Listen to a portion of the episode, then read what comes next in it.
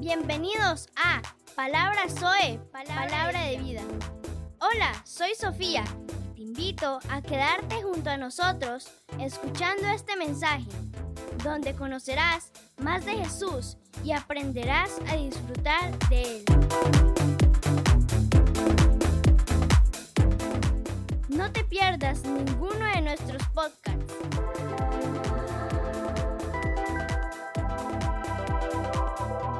Con el tema de hoy.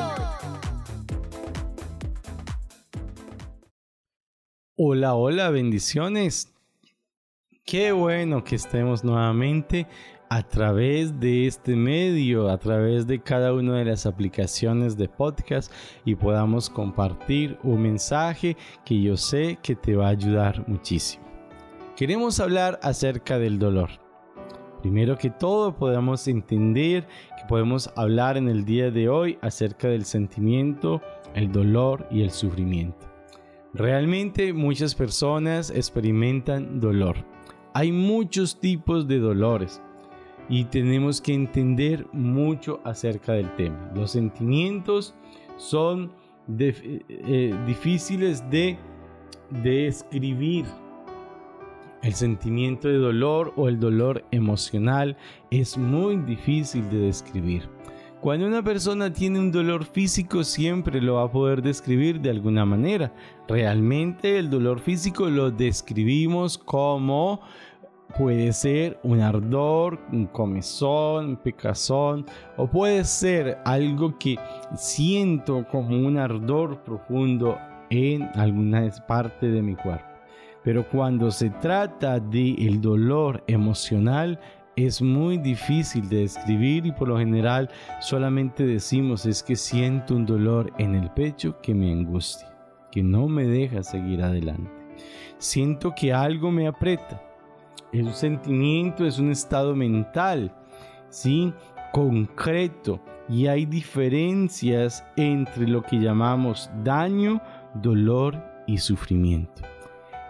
Cuando hablamos de un sentimiento, siempre tenemos que entender que es un estado mental, es algo que afecta directamente nuestra mente. Entonces, entrando en el tema y hablando claramente acerca del dolor, podemos decir que no es solo lo que eh, lo diferencia solamente su intensidad. El dolor espiritual, el dolor emocional no lo diferencia solamente la intensidad, puede ir mucho más allá. El daño es una sensación que surge rápidamente después de que se produce una herida o una lección como sucede físicamente cuando uno tiene una herida, inmediatamente uno tiene una sensación a cubrir el brazo, el pie o la parte leccionada, la parte que recibió el daño. El dolor lo que hace que plantemos todo lo que estemos haciendo, nos detengamos y prestemos toda nuestra atención sobre el daño, o sea, sobre lo que causó el, dolor, la herida. Entonces el dolor centra mi pensamiento y mi concentración sobre la herida. Es importante entender que el dolor emocional surge de una, de, decisión o de una pérdida. Muchas veces el dolor emocional puede surgir de aquello que uno decide, de una lección o puede también surgir de una pérdida. El dolor emocional va dañando nuestro ser. Puede estar presente en el tiempo y no sabemos cómo gestionarlo de una manera correcta. El dolor que aparece de manera gradual hasta que se presenta y entra en todo nuestro mundo, generando un, estado de apatía por todo lo que sucede a nuestro alrededor. Un dolor físico se caracteriza por una sensación que inmoviliza a la persona. Un dolor emocional es algo que también puede llegar a inmovilizar nuestras, nuestras vidas. Quiero en esta parte hablarles en este momento de las fases que podemos llegar a vivir dentro del dolor. Realmente hablamos de fases, aunque no son muchas.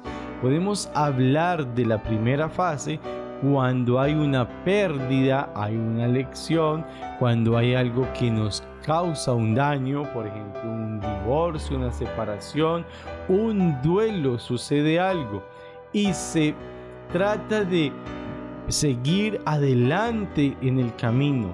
Algo en ese momento nos produce un dolor. Es un dolor espontáneo, puede ser fuerte, puede ser un dolor tan fuerte como el que produce la pérdida de un ser amado. Pero resulta que todo este dolor va apareciendo, pero también puede perderse con el paso del tiempo. O sea, es un dolor que viene y puede desaparecer. En esta fase es superado cuando la persona considera que las cosas que sucedieron generaron un aprendizaje en su vida. Hay un principio divino que dice, y a los que aman a Dios, todas las cosas le ayudan a bien. Esto es, a los que conforme a su propósito han sido llamados. Este principio nos enseña el principio fundamental de la ayuda y la ayuda a bien, o sea, de la enseñanza, de el hecho de que todas las cosas en la vida nos ayudan, de todo sacamos una lección, sacamos un aprendizaje, una enseñanza. Es el ejemplo más típico de aquella persona que sufrió la pérdida de un hijo y pudo levantar una fundación para ayudar a personas que perdieron un hijo en determinada circunstancia o característica es la persona que puede superar el dolor entregando totalmente su vida a Dios, reconociendo en ese momento que necesita un aprendizaje de ese dolor. ¿Qué estás aprendiendo de lo que hoy te causa dolor? Muchas personas pasan a la segunda fase, de hecho la mayoría entramos a la segunda fase. Realmente aprender a gestionar la primera de una manera correcta no es fácil. Entonces, en esta fase se entra cuando se está, eh, cuando el dolor perdura en el tiempo, cuando no se sabe gestionar de manera correcta. Es una fase crónica del dolor emocional. Es una fase difícil de manejar porque hay una manifestación del dolor muy prolija que siempre está saliendo, que siempre está manifestándose aunque la persona no lo quiera hacer. Es importante entender que en esta segunda fase se pueden descubrir algunos síntomas que podemos reconocer. El dolor emocional suele producir síntomas como el dolor de cabeza, aunque en muchos casos puede considerarse como una migraña. El dolor de emocional también puede llegar a producir una sensación en el cuerpo generalizada de dolor, de malestar, de incapacidad para seguir adelante. También suele presentar problemas estomacales y una mala digestión. De hecho, muchas de nuestras cargas emocionales se alojan en partes de nuestro cuerpo, como lo es el colon o en nuestro estómago. Hoy los estudiosos hablan de nuestro segundo cerebro, o sea, nuestro estómago, porque puede llegar a tener aún algunas células tan similares a las células de nuestro cerebro como son las neuronas. en nuestro estómago se manifiesta muchas de las sensaciones que podemos experimentar de manera emocional y el dolor emocional se puede alojar en esta parte del cuerpo. De hecho, muchas de las enfermedades somáticas se reflejan en esta parte de nuestro cuerpo. Otra de las de los síntomas característicos del dolor emocional es las alteraciones en el sueño o trastornos en el sueño. Una alteración o trastorno en el sueño es un ejemplo de aquella persona que no puede dormir correctamente las horas necesarias de descanso que se acuesta a dormir y se despierta antes de tiempo, o que cuando se acuesta y se está quedando dormido, se despierta y ya no puede conciliar el sueño. Es una manifestación propia de una herida emocional. Puede ser la causa de una enfermedad física, como en muchos casos son la causa es una herida emocional. Por eso, al presentar múltiples episodios de, de, sueño donde no puede dormir bien, la persona pasa el día con un profundo cansancio, una incapacidad de movilizarse y de gestionar sus emociones de una manera correcta. Esto puede desencadenar un alza en su, en su presión arterial y una dificultad para mejorar su sistema inmune. Por eso el dolor emocional hay que trabajarlo, atenderlo a tiempo, porque puede ser una causa de que nuestro sistema inmune caiga en algún momento. Por lo general, una persona con dolor emocional le cuesta mucho el acto de concentrarse y la capacidad de poder poner confianza en sí mismo. Por ejemplo, es muy importante eh, entender que el dolor emocional es uno de los principales desencadenantes del enojo. El enojo puede ser también uno de los principales desencadenantes del divorcio. Muchas personas guardan y tienen en su corazón un profundo enojo que les impide pide vivir una vida en paz y saludable. Son personas que por lo general se pelean con todo el mundo, necesitan un familiar o un amigo para pelearse. Son aquellas personas que tienen problema en el trabajo, en la escuela, en el colegio, donde se encuentren. También debemos aprender sobre cómo gestionar de una manera correcta nuestro dolor.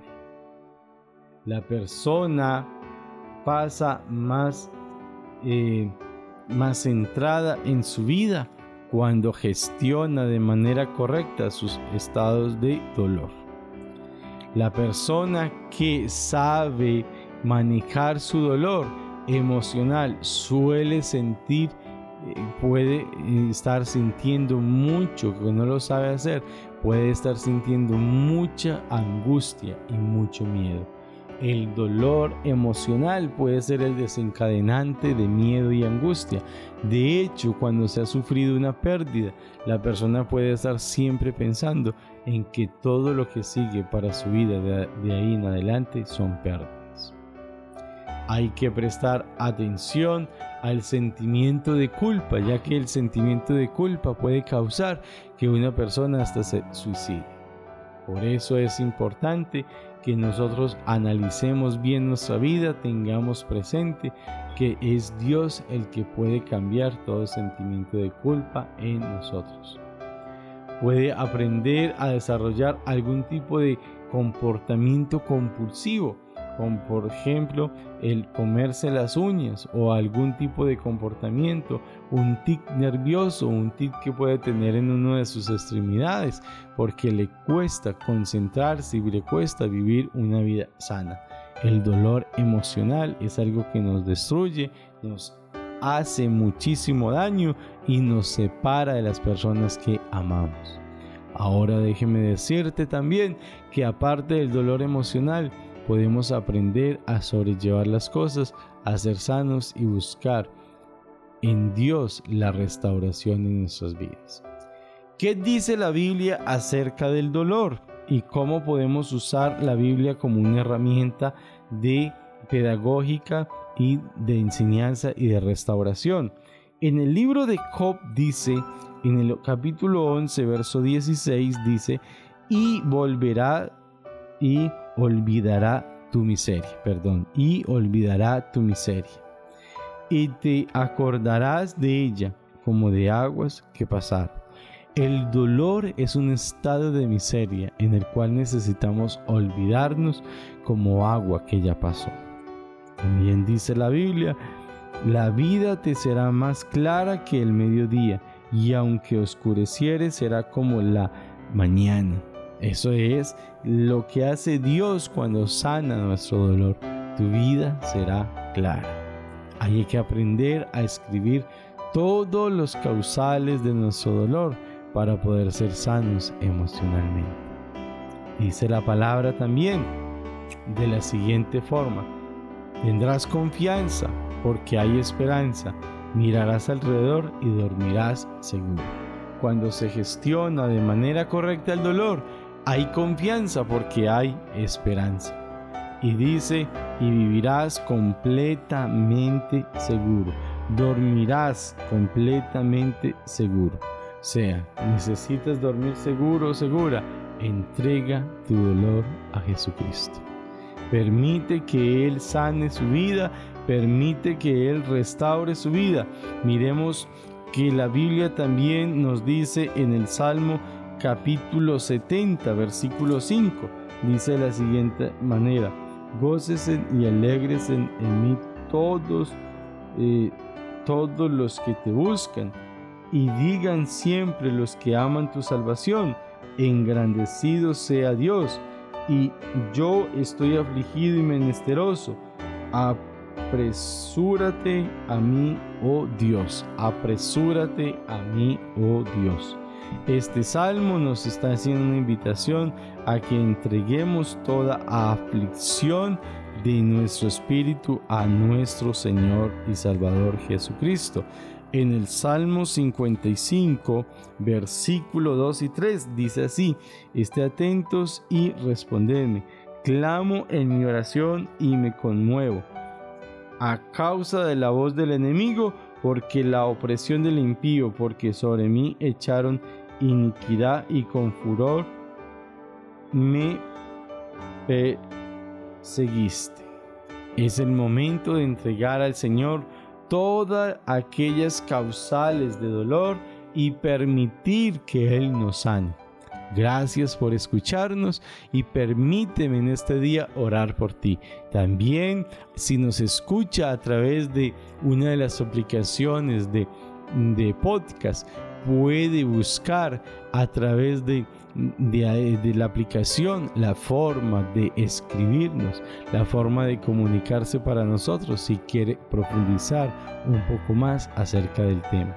Somos parte de, un equipo de personas que estamos dispuestos para servir y ayudar y mentorear y, y, y asesorar a aquellas personas que realmente les interesa sanar su corazón. Padre, en el nombre de Jesús te doy gracias por la vida de cada persona que en este momento nos escucha. Bendígale Dios en el nombre de Cristo Jesús. Amén. Chao, Dios te bendiga.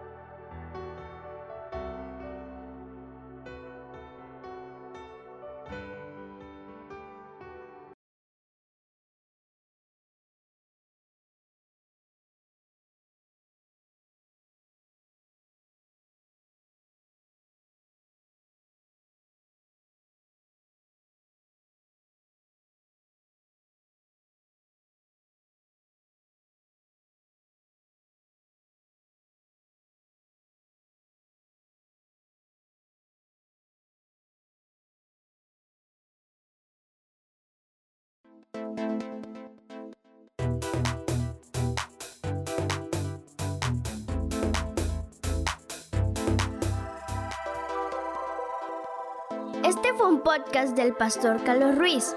Te invito a seguirnos y a compartir esta palabra de vida. Gracias. Hasta pronto.